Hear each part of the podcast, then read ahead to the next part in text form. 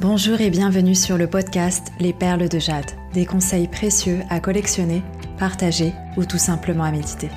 Je m'appelle Julie, française installée aux Pays-Bas depuis quelques années, ancienne responsable d'un département achat devenu coach. J'ai décidé de changer ma vie afin de changer celle des autres. Je vous aide à trouver de nouvelles pistes de réflexion et passer à l'action afin d'être plus épanoui dans votre vie. Abonnez-vous sur la plateforme de votre choix pour ne manquer aucun épisode. N'hésitez pas à me rejoindre sur Instagram où mon pseudo c'est Julie-UGS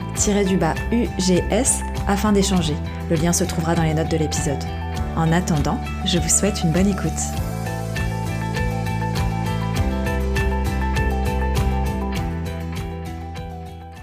Bonjour et bienvenue dans l'épisode 3 du podcast Les perles de jade. Donc aujourd'hui nous sommes le 25 mars. C'est la journée de la procrastination la journée où j'ai enfin décidé d'enregistrer mon épisode qui était en cours depuis déjà deux semaines, donc j'ai pas mal de retard. Mais bon, parfois, faut juste lâcher prise et accepter de ne pas faire les choses comme on les avait prévues. C'est donc avec un grand soulagement que j'accouche enfin de ce troisième épisode sur le thème du changement. Donc dans mon live du dimanche 14 mars sur Instagram, toujours dispo dans l'onglet live d'ailleurs, je vous parlais du changement. Je vous disais également que nous étions co-créateurs de notre vie. Donc dans cet épisode, nous allons parler du changement, des raisons pour lesquelles on en a peur et comment faire pour y faire face. Le changement, c'est inévitable, le changement, c'est inconfortable et c'est pourquoi le changement, c'est si dur. Tout d'abord, c'est quoi le changement? Par définition, c'est une modification. C'est passer d'un état à un autre. C'est tout ce qui rompt une habitude, une routine, qui bouleverse en fait un ordre établi. Je fais souvent référence à un changement quand il s'agit de sortir de sa zone de confort, car pour améliorer une situation, on a besoin de sortir de cet espace si confortable, si cosy, un espace où on a envie de rester et que je compare en fait à son lit bien chaud qu'on n'a pas envie de quitter le matin, notamment en hiver, lorsque sortir l'orteil nous rappelle à quel point il fait meilleur sous la couette. Je sais pas si je suis la seule, je ne pense pas. Pour aller un peu plus dans la définition du changement, on pourrait dire qu'il y a deux sortes de changements. Il y a les changements qu'on définit comme intérieurs et les changements extérieurs. Donc qu'est-ce que c'est un changement intérieur? C'est ce qui dépend de vous uniquement, où vous êtes le seul acteur je vous en parle notamment dans l'épisode numéro 1 sur le bonheur. Par exemple, vouloir se sentir mieux. Donc que ce soit émotionnellement ou physiquement, dans ma tête ou dans mon corps, dans ma vie. Bref, tout ce qui dépend de vos propres actions, ce que vous pouvez influencer.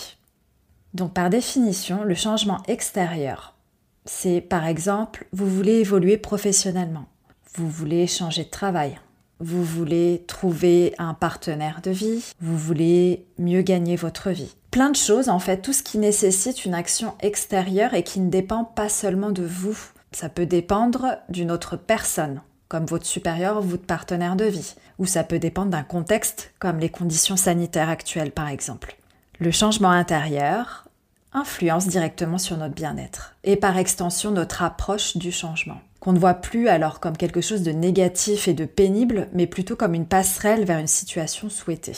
Donc si l'on change pour de mauvaises raisons, en fait nous allons résister au changement et le changement sera plus difficile. Alors que si l'on change parce qu'on l'a choisi et que c'est pour de bonnes raisons qui appartiennent à chacun, en fait la transition sera plus fluide. Quelqu'un qui souhaite arrêter de fumer n'y arrivera pas tant qu'il ne sera pas lui-même convaincu qu'il doit le faire. Donc arrêter de fumer parce que c'est mauvais pour la santé, en fait c'est souvent pas suffisant pour rester motivé. Je parle en connaissance de cause puisque j'ai dû essayer d'arrêter de fumer au moins dix fois avant de pouvoir y arriver. Donc personnellement, si j'ai réussi à arrêter de fumer, c'est parce que j'ai appris que j'étais enceinte. Donc c'est pas parce que je savais que c'était mauvais pour la santé, ni parce que j'étais consciente du budget que ça pouvait représenter.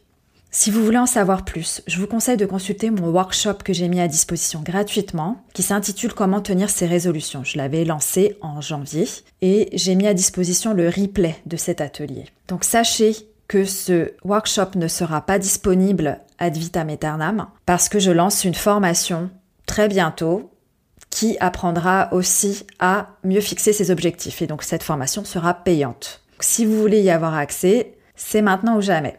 Et donc cet atelier, en fait, vous donne des outils et des étapes à franchir afin de fixer des objectifs de manière efficace. Donc je vous mettrai le lien dans les notes de l'épisode comme d'habitude. Dans la majorité des cas, Les gens ont pour objectif des changements extérieurs. Mais en fait, pour procéder à des changements extérieurs, il faut d'abord passer par l'étape des changements intérieurs. C'est ce que j'appelle la partie mindset, état d'esprit en français. C'est aussi la raison pour laquelle cette partie constitue un module entier de ma formation en ligne que je vais lancer prochainement. Et donc, pour effectuer un changement, on doit se fixer des objectifs. Il y a plusieurs sortes d'objectifs. Il y a des objectifs où on a envie d'en faire moins, comme arrêter de fumer, mal se nourrir ou trop dépenser, par exemple. Et ensuite, il y a des objectifs où on a l'envie de faire plus, comme dormir, manger sainement, faire du sport, mieux gagner sa vie par exemple. Et pour finir, il y a aussi des objectifs qui correspondent à la recherche d'équilibre. Par exemple, vous êtes satisfait de votre vie actuelle, mais vous souhaiteriez travailler moins et passer plus de temps en famille. il faut savoir que le changement, en fait, il est inévitable. Si je vous donne l'exemple de la météo, elle change sans cesse. Et puis l'exemple du temps, le temps qui passe. Et depuis notre naissance, nous avons vieilli et nous avons appris. Notez que chaque expérience participe à notre changement. Du coup, vous pouvez adopter deux types de comportements. Donc, tout comme je vous l'expliquais dans mon épisode sur le bonheur, vous pouvez accepter et composer avec pour en faire quelque chose de bien, qui est aligné avec vos valeurs et ce que vous voulez en faire, ou refuser et résister au changement. Changement qui potentiellement se produira tout de même, notamment quand il s'agit d'un changement nécessaire on pourra toujours se trouver des excuses pour ne pas changer. Nous sommes co-créateurs. Puisque le changement aura lieu, on a le pouvoir de décider quand. Le changement, c'est vouloir avoir mieux ou différemment. Et donc pourquoi on a peur du changement? Le changement, c'est quelque chose d'inconfortable. Donc, euh, je vous parlais euh, du fait de sortir de son lit, par exemple. Il nous sort de notre zone de confort et c'est pour ça qu'il fait si peur. Alors, nous sommes en pilotage automatique la majorité du temps et le changement, il est perçu comme un élément perturbateur de notre routine. Donc, forcément dérangeant, quoi.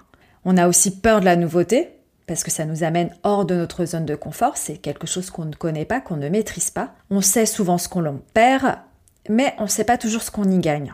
Et puis on se pose souvent la question, et si c'était moins bien qu'avant? Le changement, c'est quelque chose qu'on ne peut pas contrôler, et c'est ce qui nous donne aussi l'impression d'être dans l'insécurité.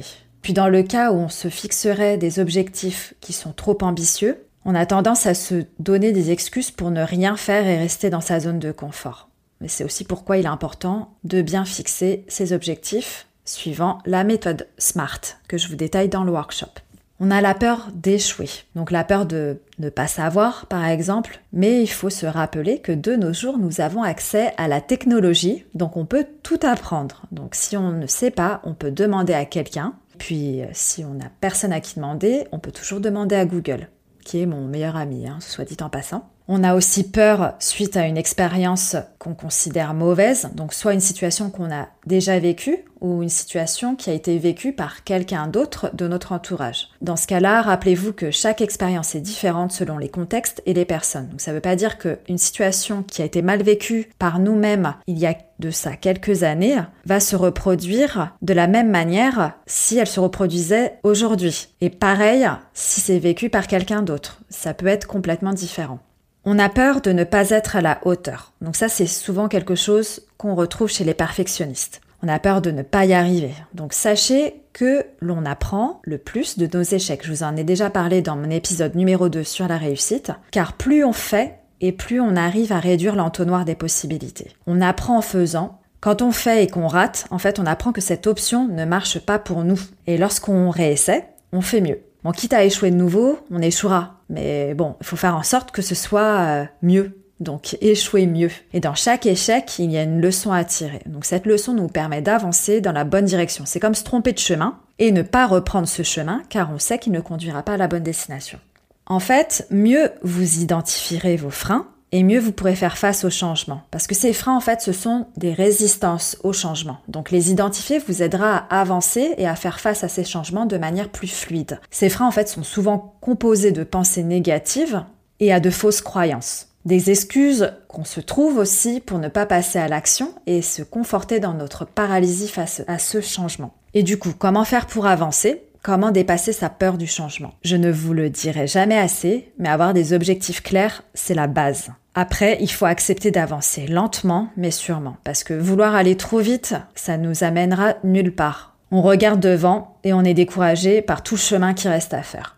Mais ce qu'on oublie souvent, c'est de regarder le chemin déjà parcouru et se féliciter de tout ce qui a été déjà achevé. La célébration des petits succès reste clé dans la progression et c'est ce que je dis tout le temps, n'ayez pas peur, n'ayez pas honte de célébrer les petits succès. Donc quand le chemin à parcourir est trop long et trop dur, on s'épuise et on finit par abandonner avant même de réussir parce qu'on est démotivé. Donc c'est important de tenir bon et de continuer à avancer, de continuer à être mobile. Bon, c'est pas le changement en fait qui est long et pénible, c'est notre manière de procéder au changement. Posez-vous les bonnes questions qui sont utilisez-vous votre temps, votre énergie et vos ressources correctement et efficacement dans l'atteinte de ces objectifs. C'est comme par exemple gravir une montagne et ne pas être équipé correctement. Vous allez vous épuiser vous n'allez pas aller loin et vous n'allez pas être efficace. Donc ça va être vraiment pénible. L'ascension vers le mont va être difficile. Donc il est bien possible que vous abandonniez en cours de route. Donc une technique que je peux vous donner qui est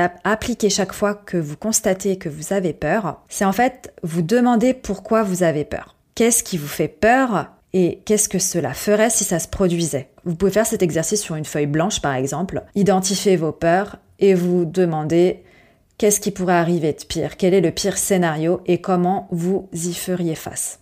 Il y a toujours des plans B. Hein. Un point important. N'oubliez pas de focaliser sur les opportunités et non les risques. Demandez-vous la chose suivante. Et si j'y arrivais, comment je me sentirais? Qu'est-ce que cela me ferait Le bien-être que ça vous procurerait? N'oubliez pas qu'il n'y a pas de bon moment. Hein. Je vous le répète souvent, mais il y a des moments et c'est à nous de choisir ce qu'on en fait. Il n'y a pas de bon moment pour changer. Il y aura toujours quelque chose euh, qui ne sera pas parfait. Donc ça, c'est vraiment un challenge pour les perfectionnistes qui procrastinent parce qu'ils attendent le bon moment. Mais bon, sachez que ce que vous repoussez le plus est souvent la chose la plus importante que vous devez faire maintenant. Donc comment avancer? La méthode des petits pas. Donc toujours rester en mouvement, comme je vous le disais tout à l'heure. Donc c'est comme par exemple arriver euh, au dixième étage à pied en prenant les escaliers. Mais en fait, comment on peut arriver au dixième étage? C'est en prenant chaque marche. Qu'il faut pouvoir se reposer si besoin, mais il faut continuer de grimper pour finalement atteindre ce fameux dixième étage. Ça sert à rien de sauter les marches parce qu'on va s'épuiser plus vite. Vaut mieux prendre chaque petite marche, prendre son temps pour être sûr d'arriver au dixième étage sereinement, sachant que chaque marche est une victoire et qu'il faut la célébrer. Après avoir effectué un changement, on se sent fier, on en ressort toujours plus fort que l'on ait réussi ou pas d'ailleurs. Je compare cela à une séance de sport, donc le plus dur c'est de commencer. On a souvent la flemme, mais quand on a fini, on ne le regrette jamais. Quand on ose effectuer un changement, c'est que l'on est conscient que ce que l'on souhaite est plus grand et plus important que notre confort actuel. Pour finir cet épisode, je vous propose un petit exercice. Donc je vous parlais des signes que j'avais reçus durant mon live sur ma reconversion et le lien avec la spiritualité, d'ailleurs toujours disponible, hein, je vous le répète. Mais je ne vous avais pas parlé de la partie un peu plus pragmatique. Donc je vais vous partager ce que j'ai fait pendant mon moment de gros doute quant à la prise de décision concernant ma démission, que je ne faisais que procrastiner. Donc la question que je me suis posée et qui m'a fait passer à l'action, je vous la pose maintenant. Qu'est-ce qui vous arriverait si vous ne changiez rien et restiez dans votre zone de confort actuelle? Comment vous seriez l'année prochaine? Et dans cinq ans Comment est-ce que vous vous sentiriez? Qui seriez-vous? Et donc cette personne, est-ce qu'elle représente ce que vous souhaitez devenir? Et donc la situation dans laquelle vous vous trouveriez, est-ce qu'elle correspond à votre vie idéale? Admettons que dans le meilleur des cas, tout se déroule comme du papier toilette et que vous réussissiez, comment vous vous sentiriez? On parle de votre objectif le plus fou, votre rêve, votre vie de rêve. En fait, l'écart qui se trouve entre qui vous êtes aujourd'hui et la personne que vous souhaitez devenir demain, c'est ça qui représente votre zone de changement. Et c'est à vous de décider si vous avez envie de procéder à ce changement maintenant ou si vous voulez le repousser à plus tard. Pour résumer cet épisode, nous avons parlé du changement, de sa définition, des raisons pour lesquelles on en a peur et comment on fait pour avancer malgré tout. Pour ceux qui m'écoutent sur Apple Podcast, n'hésitez pas à m'encourager en me laissant une petite note et un commentaire. Pour les autres, n'hésitez pas à vous abonner à mon podcast et à venir échanger sur Instagram. Merci d'avoir écouté cet épisode des Perles de Jade jusqu'à la fin. Les liens de celui-ci se trouvent dans les notes. N'oubliez pas de me rejoindre sur Instagram où mon pseudo c'est Julie-du-bas UGS afin d'échanger et de me dire ce que vous en avez pensé. À bientôt pour un nouvel épisode.